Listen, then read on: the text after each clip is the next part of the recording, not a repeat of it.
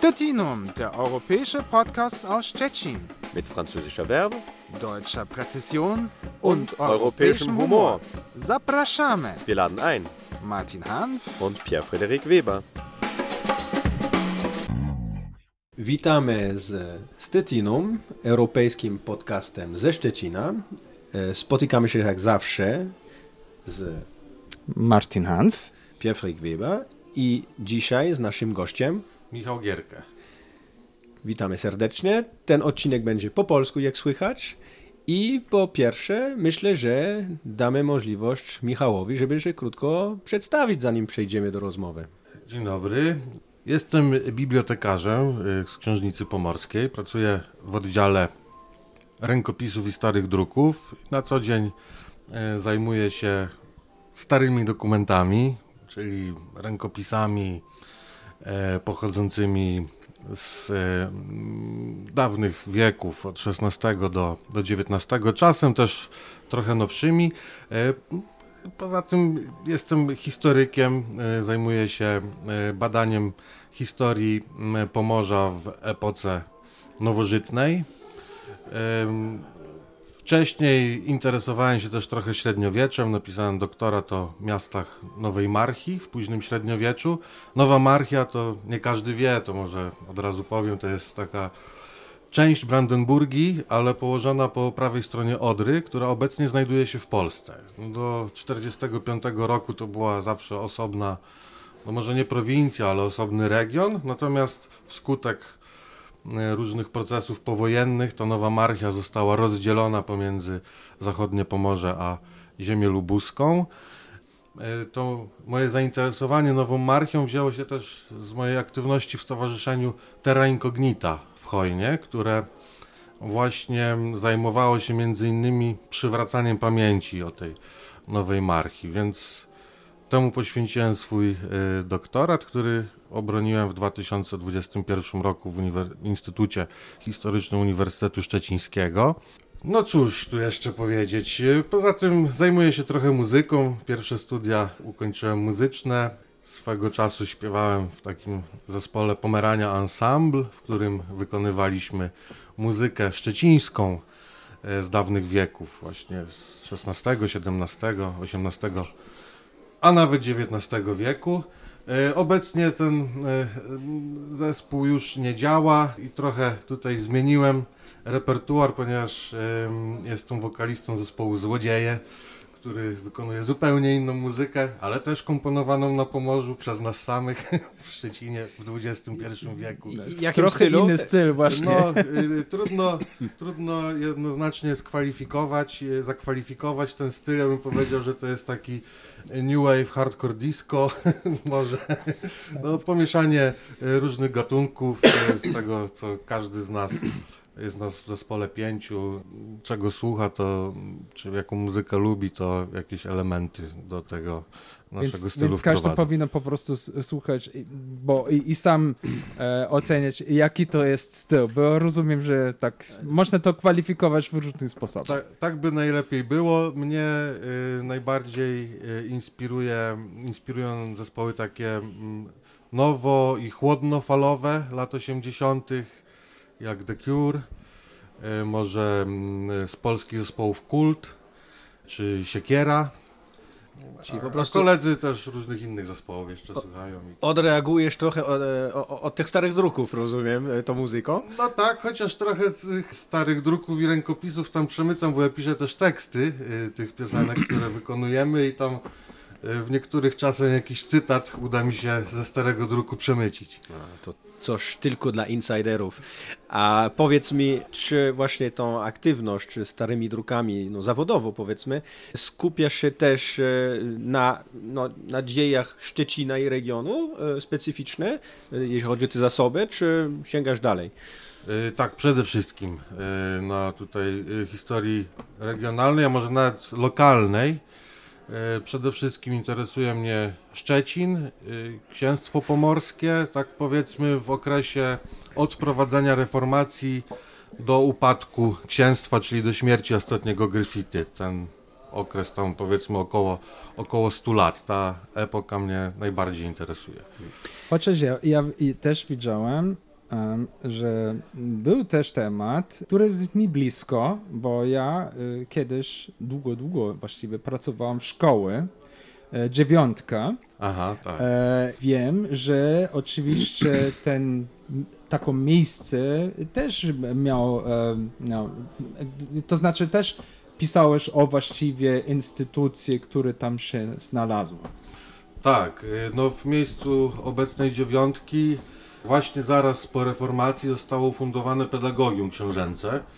Taka szkoła, dziś mówimy półwyższa, to można porównać powiedzmy do studiów licencjackich, takie, taki Tak. rodzaj wykształcenia tam Bo, można było bo, zdobyć. bo uniwersytet był w Greifswaldzie. Uniwersytet był w Greifswaldzie, no i w tym pedagogium nie można było uzyskać magisterium ani doktoratu, tylko, ale potem za to jak się ukończyło pedagogium, to już można było od razu zostać urzędnikiem, pastorem czy nauczycielem w innej szkole, ale można też było w skróconym trybie ukończyć studia uniwersyteckie, więc takie miał tutaj miało zalety studiowanie w pedagogium książęcym i z, razem z koleżanką Agnieszką Borysowską e, z Książnicy Pomorskiej wydaliśmy spis studentów pedagogium książęcego oraz kolejnych szkół, które funkcjonowały w tym miejscu, bo ono, to pedagogium potem było przekształcane w czasach szwedzkich w gimnazjum karolińskie, w czasach pruskich gimnazjum akademickie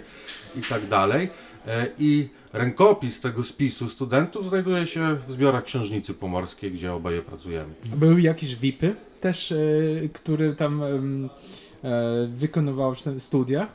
Tak, tak. Jest wiele znanych nazwisk tam można znaleźć, zwłaszcza w czasach działania pedagogium książęcego. Ta szkoła była dość słynna, jedną z najważniejszych tu powiedzmy w regionie Morza Bałtyckiego, jedna z najważniejszych szkół. E, No, być może są to też trochę, tak jak powiedziałeś, insajderskie tematy, no ale nie no, powiedzmy Paul Friedeborn, no to jest O, no to- nazwisko znane chyba wszystkim Szczecinianom. Szczególnie ostatnio, no, tym, tak, tak, kroniką, która tak, została tak, wydana, tak? Tak, przetłumaczona została jego em, hi- opis historii Tak, po polsku. nie? Szczecina, tak. Em, no więc Paul Friedeborn był absolwentem pedagogium książęcego i na łamach swojego dzieła nawet je bardzo pochwalił, pisząc, że nie ma na Pomorzu żadnego uczonego krajana, który by przynajmniej części swojego wykształcenia nie odebrał w pedagogium książęcym. No oprócz tego były inni znani pomorzanie też ukończyli pedagogium, na przykład Johann Mikrelius też był taki historyk e, XVII-wieczny, e, czy e, Andreas Angelus, e, to z kolei Brandenburczyk, e, autor em, kroniki Marchi Brandenburskiej wydanej pod koniec XVI wieku, no to było jedno z takich pierwszych tak obszernych dzieł drukowanych na temat historii tego państwa. No wielu też przedstawicieli szlachty pomorskiej, brandenburskiej, tam dużo znanych nazwisk się pojawia, Szwerinów, Glazenapów, y, Wedlów y, i tak dalej. A Czy wiemy na przykład, przepraszam, bo oczywiście mi to trochę osobiście też interesuje, czy wiemy na przykład coś o kurikulum, które oni mieli tam, to znaczy co oni uczyli się, to jakie były przedmioty, przedmioty, na tak? Aha, o, o, oczywiście, tak. To znane są, zachowane są programy nauczania z tych wszystkich etapów. No przede wszystkim było to wykształcenie, które dziś byśmy nazwali takim klasycznie humanistycznym, czyli nauka języków obcych, zwłaszcza łaciny. No to żeby, żeby można było zostać studentem w pedagogium, to już trzeba było znać dość dobrze łacinę, czytać i pisać, ale potem pogłębiali to, czyli uczyli się gramatyki, retoryki, dialektyki e, i tak dalej, czyli tych właśnie przedmiotów, które zawierają się w siedmiu sztukach wyzwolonych. Em, e, Ponadto e, uczyli się też greki. Ci, którzy chcieli zostać pastorami, musieli opanować hebrajski, czyli języki biblijne potrzebne do pracy z, z tekstem Biblii. E, w, e, po, ponadto podstawy nauk przyrodniczych, czyli matematyki, astronomii, muzyka oczywiście. W pedagogium był i w późniejszych e, gimnazjach był zatrudniany kantor, który uczył śpiewu e, tych e, uczących się tam e, studiujących chłopców, a oni zaś mieli obowiązek potem wykonywania tych utworów kościele mariackim, który przylegał do pedagogium i do gimnazjów. No to była taka świątynia y, najważniejsza w Szczecinie. Y, Tam były nawet grobowce książęce wcześniej i tak dalej. No, główna, zresztą nie na darmo ta ulica nazywa się Farna, która tam obok przebiega, tak? Fara, główna świątynia miejska. W późniejszych czasach dołożono do tego jeszcze wykłady z tych tak zwanych wyższych fakultetów, czyli teologię y, też studiowano od początku. To był jeden z głównych przedmiotów i pastor Kościoła Mariackiego był głównym profesorem teologii, natomiast po, potem w XVII wieku dołożono jeszcze do tego medycynę i prawo. Odbywały się nawet publiczne sekcje zwłok. Y, uczniowie y, prowadzili dysputy naukowe na tematy prawnicze i tak dalej. Także no już zdobywali też y, takie em, elementy wykształcenia, które potem ułatwiały im uzyskanie doktoratu z któregoś z tych, y, z tych którejś z tych dyscyplin. Wracając właśnie do twojego, do twojego zainteresowania no, zawodowego też e, tymi e, starymi drukami, źródłami też, co ciekawe, przez te tematy, e, którymi się zajmujesz, tu mieliśmy e, przykład tej instytucji szkolnej e, w Szczecinie. Szczecinie to są pewnie ciągłości, tak? Poprzez czasy, no, jeszcze gryfitów szwedzkie, potem pruskie. Twoje zainteresowanie historią, właśnie szczególnie zapytałem się, czy to jest Szczecin, czy region i wskazałeś, że to ten aspekt szczególnie lokalny, choć nie tylko, a jakbyśmy poszli jeszcze piętro, nie wiem, czy niżej, czy głębiej raczej, nie wiem, czy poprzez to, czy obok, czy to jest jakoś powiązane, na pewno, ale też zainteresowanie historią osobistą w pewnym sensie, rodzinną. I, I tutaj jakoś to jest zaplątane, jako jest powiązane, tak? Losy tego miasta, losy twojej rodziny, ale w sposób może nietypowy, albo przynajmniej dość powiedziałbym, że rzadki, e, jak na ten region, który jest e, miastem, regionem przełomów, tak? wielkich zmian e, demograficznych, wielkich migracji, często przymusowych, szczególnie no, w XX wieku, e, wieku skrajności. Czy może chciałbyś nam troszeczkę przybliżyć, jak i, i na co właśnie wpadłeś, szukając trochę e, o swojej rodzinie, o swoich przodkach e, w dokumentach, e, które miałeś do dyspozycji i z tego co ja wiem, nie poszedłeś na łatwizny, bo czasami też i znalazłeś dokumenty, które bynajmniej nie były pod ręką, ale trzeba było troszeczkę się fatygować i nawet i czasami podróżować. I ślady tej rodziny, już trochę zdradzę, nam dają okazję podróżować trochę po Europie. Powiedziałbym, że y, od tej y, historii rodzinnej czy osobistej to się wszystko zaczęło. To moje zainteresowanie czy moja pasja y, od tego się wzięła, bo to jeszcze jako chłopiec ciągle słyszałem od babci opowieści mm, o, o różnych przodkach. Ta historia mm, y, rodziny się przewijała ciągle. Mieliśmy tam różne pamiątki, przede wszystkim zdjęcia, jakieś stare listy. Y, To y, gdzieś zawsze w jakiś sposób mnie to mm, interesowało i pociągało, więc czytać stare rękopisy nauczyłem się jeszcze zanim zacząłem pracować. Zanim jeszcze studia podjąłem, to już, już miałem jakieś pierwsze próby odczytywania tych starych listów, bo zawsze mnie interesowało o czym ktoś tam do kogoś pisał. E, Natomiast potem już jak em, zdobyłem warsztat profesjonalnego e, badacza przeszłości, bo mm, nie mówię historyka z tego względu, że ja magisterium zrobiłem właściwie z archeologii, a dopiero doktorat z historii. E, Także to gdzieś tam dochodziłem do tego pe- pewnymi etapami. No to, to udało mi się znacznie pogłębić to, te, te poszukiwania genealogiczne czy rodzinne. Powiedziałeś o przełomach, że Szczecin to miasto przełomów. I w tej w historii mojej rodziny właściwie ten przełom też jest widoczny, bo y, moi przodkowie osiedlili się w Szczecinie y, po mieczu, y, gdzieś około połowy XVIII wieku i mieszkali tu no właściwie można powiedzieć, że do II wojny światowej, ale potem, potem już ich tutaj nie było, bo yy, to byli jacyś tam kuzyni. Natomiast mój pradziad wyemigrował ze Szczecina już pod koniec XIX wieku i mieszkał mm, w okolicach Kruszwicy, czyli to są dzisiejsze Kujawsko-Pomorskie, yy, niedaleko Inowrocławia, tam, tamte rejony. Jest jakimś zrządzeniem i oni mm, byli E, potem e, obywatelami Polski po 1918 roku.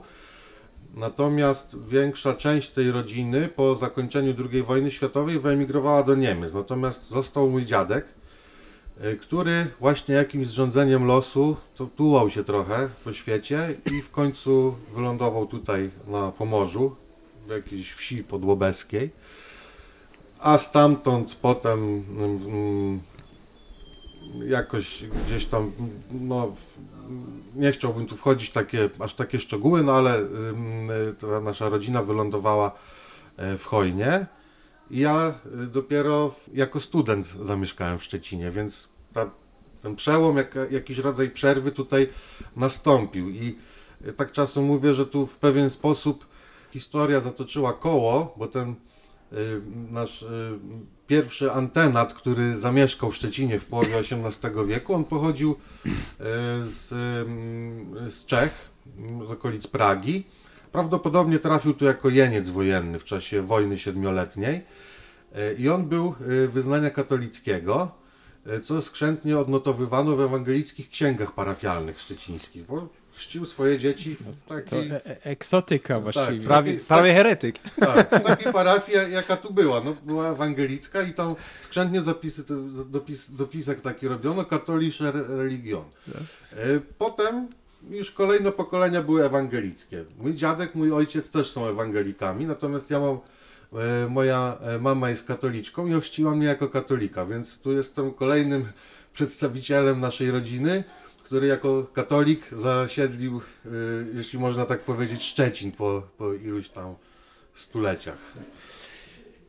Co, co ciekawe, no, ja mówiłem tam, że to e, może nietypowe, no rzeczywiście tak jak wymieniłeś, e, no rok 45 i, i, i, następne lata to jest przełom i też był to przełom dla twojej rodziny. E, natomiast no, co, na co chciałem wskazać, to był jednak mimo wszystko pewno choć cienką, ale ciągłość tak, genealogiczna w regionie, może nie w mieście, tak, ale w tym szerszym regionie pomorskim i, i, i że fascynujące jest, jak daleko ci się udało e, no, odnaleźć, tak, e, aż do w sumie okresu no, połowy, można powiedzieć połowy XVIII wieku, skoro wymienisz właśnie wojnę siedmioletnią, to przypomnijmy, to jest 56, 63, XVIII wieku, tak?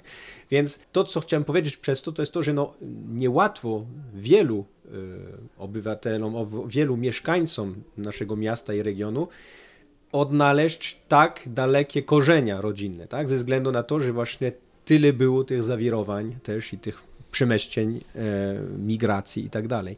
Pod tym względem wydaje mi się, że to jest, to jest bardzo ciekawe i no, trzeba też zaznaczyć, że no, e, jakby co jakiś czas, jak masz nowe wyniki swoich kwerenc rodzinnych, to w sposób bardzo umiejętny i wciągający potrafisz je przedstawić, czasami krótko, nie? bo to jakby E, to przerzucić na, na, na kartkę, to byłby może zaledwie półtorej czy dwie strony, ale tam jest jakaś narracja bardzo ciekawa, kolejny element puzli, można powiedzieć.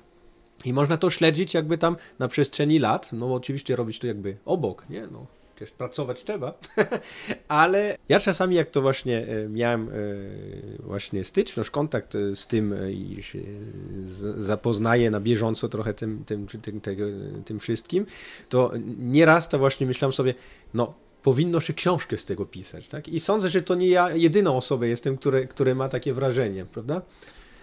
Tak, y, już kilka osób mnie namawiało i namawia y, i mam zamiar napisać taką książkę. Tylko no, wpadłem w pewnym momencie w taką pułapkę yy, szukania źródeł i ciągle gdzieś tam na horyzoncie pojawia mi się, że jeszcze gdzieś tam mm, coś jest, czego ja nie widziałem. No to jest chyba cho też choroba historyka, tak, tak, że, tak. że może jeszcze coś. Zawsze jeszcze coś, i może to jest ważne i tak dalej, nie? Ale, ale już y, postanowiłem, że jeszcze dwa miejsca sprawdzę i koniec i, i z tego co mam już będę, będę na tym będę pracował. Chyba, że to będzie w trzech tomach. No dobra, no teraz już słyszeliśmy to publicznie, więc y, już nie ma wyjścia tu. Nie ma wycofania się. Tak, ale ja chciałbym jeszcze wrócić do tego pierw, co powiedziałeś o tej linii łączącej.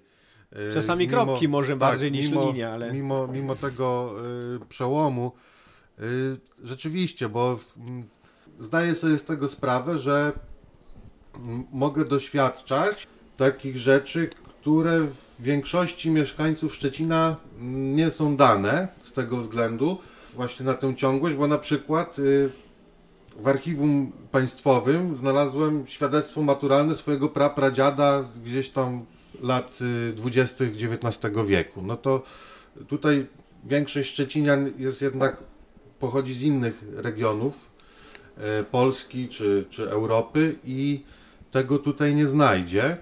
Więc to, tak jak mówię, no jest to jakiś e, rodzaj zrządzenia losu, że tu trafiłem, bo przecież mogłem pojechać na studia do Wrocławia i tam bym tego nie znalazł. A zakotwiczyłem w Szczecinie i bardzo mi się tu podoba, chyba też z tego względu, że ciągle gdzieś tam te ślady mogę... Geniusz loci, Mogę od- powiedzieć, odkryć. w pewnym sensie. Tak. Tak. Rodzinne chociaż. No tak. tak. Ja uważam, że też e, no, ciekawy oczywiście wątek i też nie wiem, czy można to nazwać dramatycznie, jest są oczywiście losy twojej rodziny po wojnie, po II wojnie światowej. Może jeszcze coś powiedzieć o tym? Tak, y, może trzeba by było zacząć od tego, jak to jeszcze w czasie wojny wyglądało, Tak. bo Nawet na sam jest- początek można powiedzieć, tak, tak? Tak. Bo, bo tutaj jest, jest kilka różnych wątków, więc jeśli będę za bardzo Tak, tak. się zagłębiał, to mnie oczy- powstrzymujcie. oczywiście tłumaczy to też, tak. Tak, ale y, no, historia tej rodziny zresztą jak wielu, jeśli nie większości rodzin Europy Środkowo-Wschodniej czy Środkowej była dość skomplikowana i tam ścierały się różne, różne poglądy, różne postawy, różne idee. Więc tak y, najkrócej mówiąc, y, jednym z takich bardziej znanych y, przedstawicieli mojej rodziny jest Otto von Gierke. Y, dość y, znany i, i do tej pory w jakimś sensie wpływowy teoretyk i historyk prawa, profesor uniwersytetów y, w Berlinie, w Heidelbergu, we Wrocławiu, a czyli jednak może by coś tam się znalazło y, który badał, no y, w skrócie mówiąc, był nacjonalistą, ale w takim rozumieniu XIX-wiecznym, czyli on nie miał nic przeciwko innym narodom, ale uważał, że Niemcy mają jakiegoś swojego ducha narodu, Volksgeist, e, który e, powinien się w jakiś sposób uzewnętrzniać i w jakiś sposób też być skodyfikowany. E, Czyli żeby tam powiedzmy nie opierać się na prawie rzymskim, tylko na zwyczajowym prawie germańskim. No, ja nie jestem specjalistą od prawa, więc nie, nie będę tu zagłębiał się w szczegóły. W każdym razie on był potem e, naziści w jakiś sposób wykorzystywali tę, te, te, te jego poglądy czy mm, jego dokonania naukowe. No a tak się złożyło, że jego żona była e, z pochodzenia Żydówką. E, Była córką e, frankfu- e, frankfurckiego wydawcy Löwenthala, który w czasie wiosny ludów się zewangelicyzował i zgermanizował i od tamtej pory się nazywał Lüning. No ale czasach III Rzeszy oczywiście dokopano się do tych korzeni żydowskich i okazało się, że synowie Ottona von Gierkego, tego wielkiego germanisty, mają pochodzenie żydowskie. Oni też byli profesorami na uniwersytetach. Jeden był e, profesorem medycyny w Karlsruhe, drugi syn był profesorem prawa w Getyndze, e, córka Anna von Gierke była zasłużoną pedagogzką i też tam różne stanowiska y, piastowała, no i oni wszyscy stracili pracę w czasach III Rzeszy. Więc y, tutaj to jest ten jeden aspekt. Drugi aspekt to jest y, już bliższa mi historia, a mianowicie mojego dziadka i jego rodzeństwa. Pradziad Walter wychował się w Szczecinie, ale tak jak powiedziałem, potem pod koniec XIX wieku wyemigrował na Kujawy. E, I on parał się rolnictwem. Najpierw dzierżawił, potem miał, y, kupił własny majątek, czy gospodarstwo, tak, y, rolne, ziemię. E, I w 1910 roku został uszlachcony przez cesarza.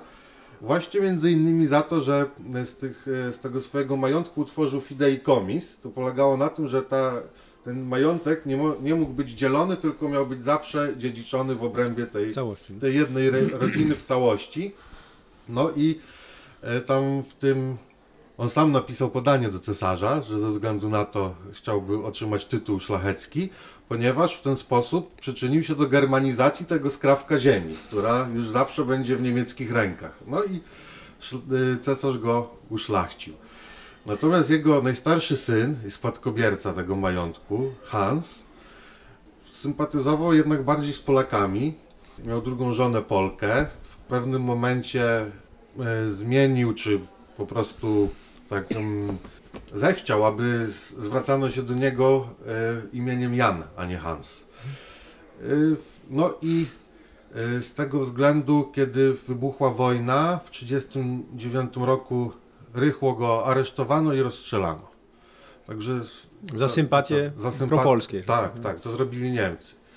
Y, Prześladowana była też jego matka, prababka Luiza, która nawet nie umiała słowa po polsku, ale chodziły słuchy i to odczytałem też o tym w listach, że jak słyszała Hitlera przemawiającego w radiu, to zaraz to radio wyciszała. No a poza tym ym, mówiono też, że no nie powstrzymała tego swojego syna, Hansa, czy też Jana, przed tym, przed pomocą Polakom, bo on też w jakiś sposób, zaraz jak wojna wybuchła, też pomagał.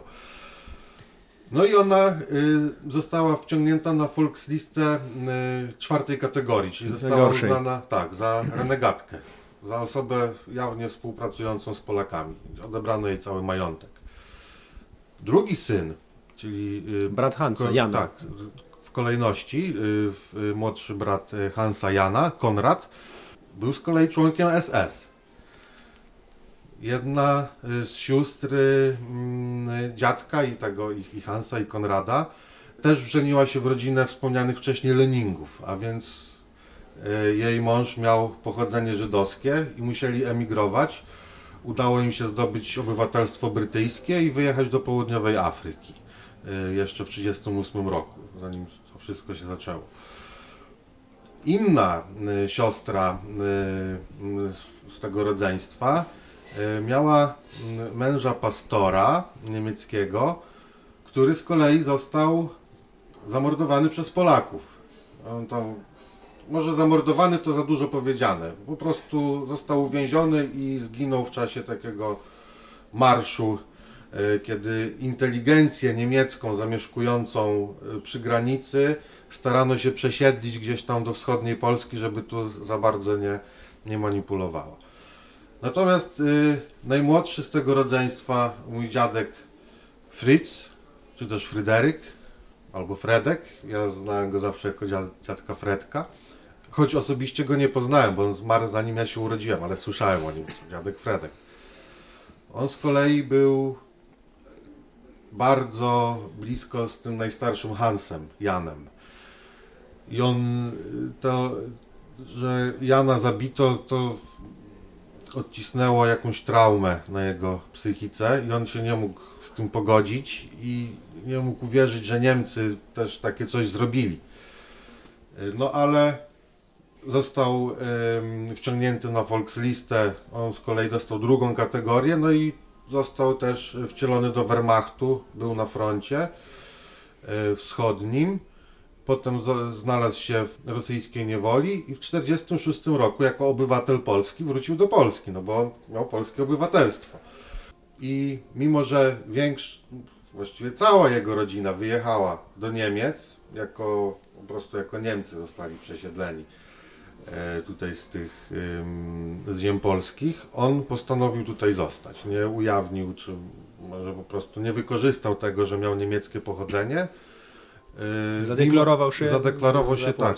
Tak, y, chociaż jeszcze przez tą, y, krótko po wojnie, przez dwa lata mieszkała z nim matka, czyli owa renegatka, tak, prababka Luiza, ale ona chciała wyjechać i tam pomoc dla niej organizowała między innymi taka dość znana komunistka Greta Kukow, gdzieś tam jakimiś swoimi kanałami próbowała ją ściągnąć do, e, do, do Niemiec i w końcu to się udało i w, bodajże w 1948 roku dopiero ona wyjechała do Niemiec. Natomiast jej najmłodszy syn Fritz, ona zresztą pisze w jakimś, w jednym z listów, czytałem, że ona, ona napisała, że on ma jakąś szaloną ideę, żeby zostać tutaj w Polsce, gdzie nie ma żadnej pracy dla niego ani nic, ale uparł się, że chce tutaj zostać. I rzeczywiście tak było, on stracił cały swój majątek y, i podejmował się różnych prac. Miał wykształcenie agronomiczne, kończył studia w Getyndze i zaczął pracować jako księgowy w PGR-ach.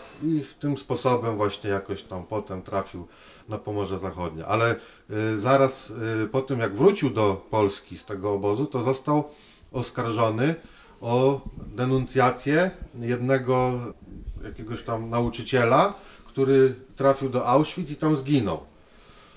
I przesiedział rok w więzieniu. Od tam wrócił chyba w lipcu 46 roku, a wyszedł, y, został aresztowany we wrześniu i, i przez rok y, siedział w areszcie, właściwie śledczym, toczyło się postępowanie, groziła mu kara śmierci za to. Więc w takim stresie, z jednego stresu do drugiego wpadł. Ale go uniewinniono, okazało się, że tam kto inny mm, był, spowodował zatrzymanie tej osoby.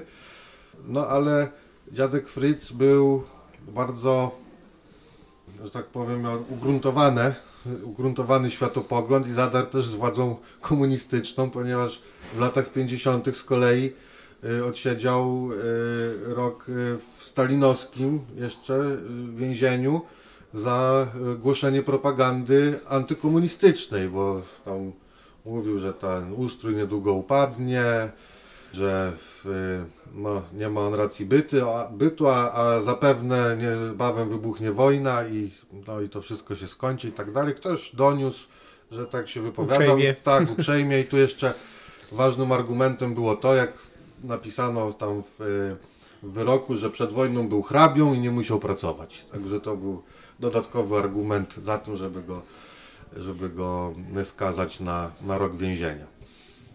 No i dziadek Fryc y, prowadził obszerną korespondencję ze swoim rodzeństwem po wojnie, z tymi, którzy mieszkali już w Niemczech, ale nie tylko, i z przyjaciółmi w Polsce. I jeden z jego listów y, zawsze robi na mnie największe wrażenie, w którym on pisze, że on może mieszkać z czystym sumieniem tam, gdzie mu się tylko podoba, w jakimkolwiek chciałby kraju, ponieważ nigdy nie był tak krótkowzroczny, żeby zapisać się do partii, czy do NSDAP, czy do jakichś innych formacji, tak jak inni jego krewni.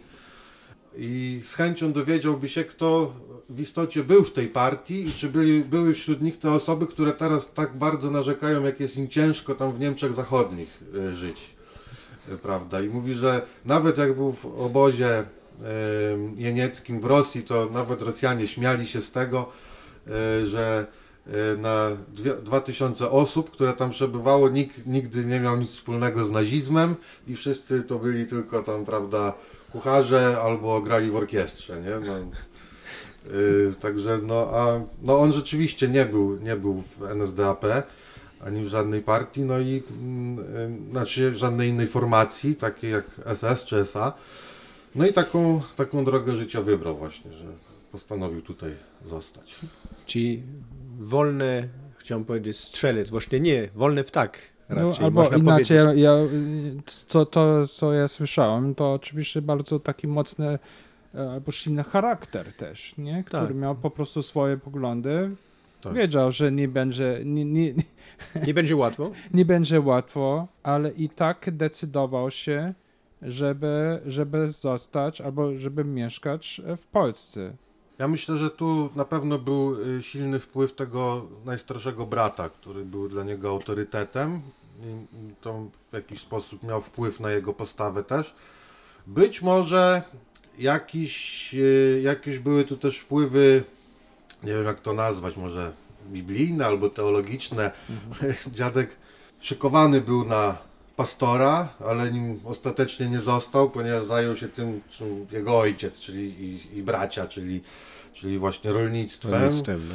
Ale z chęcią zgłębiał rozmaite prace teologiczne i nawet w jednym z listów, jak już zamieszkał tu gdzieś pod tym łobzem, to pisze do siostry, udało mi się ten list odnaleźć, yy, czy uzyskać od tej drugiej strony, tam gdzie on go wysłał, yy, że bo to był gdzieś przełom lat 40., 50., yy, zaprzyjaźnił się z miejscowym proboszczem, który gdzieś tam na strychu plebanii miał jeszcze księgozbiór pastora, który wcześniej tam pracował.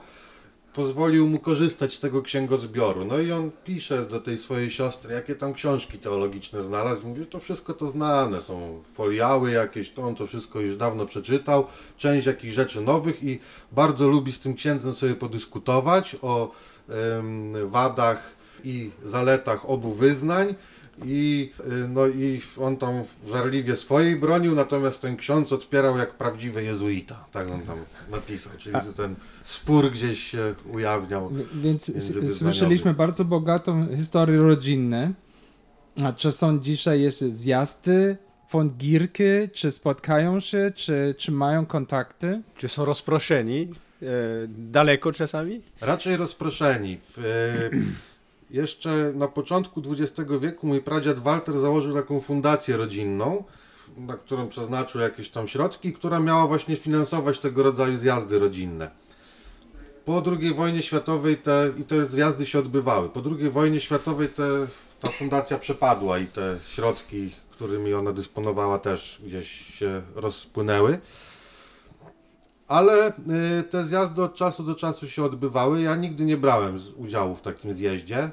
Ostatni odbył się chyba w 2012 roku, ale to ta rodzina już jest tak duża, że też komunikacja między nami jest już dość słaba, choć ja y, utrzymuję kontakty z niektórymi kuzynami i kuzynkami, zwłaszcza z tymi, którzy też interesują się historią rodzinną, więc wymieniamy się informacjami, i, i materiałami.